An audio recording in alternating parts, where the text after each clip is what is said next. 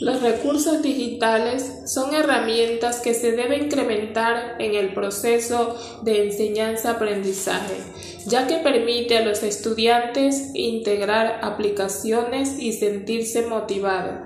Los primeros actores en el desarrollo digital son los docentes y los estudiantes.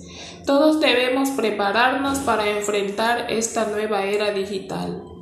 Este desafío en la educación nos ayuda a generar competencias para mejorar la calidad educativa. Con el uso de la tecnología, generar diálogo crítico, teniendo acceso a la información, creando nuevos aprendizajes en los estudiantes y los docentes.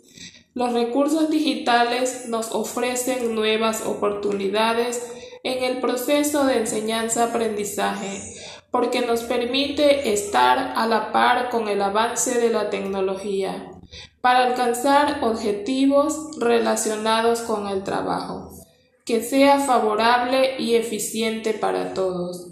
Una de las ventajas que puede aportar los medios digitales en el terreno de la educación se relaciona con la evaluación y la regulación de aprendizajes.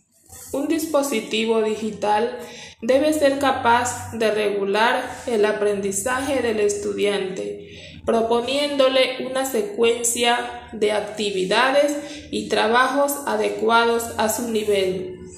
Otra ventaja es el aprendizaje interactivo y participativo, favoreciendo el trabajo colaborativo en las aulas se abre la posibilidad de aprender a distancia y en diferentes contextos.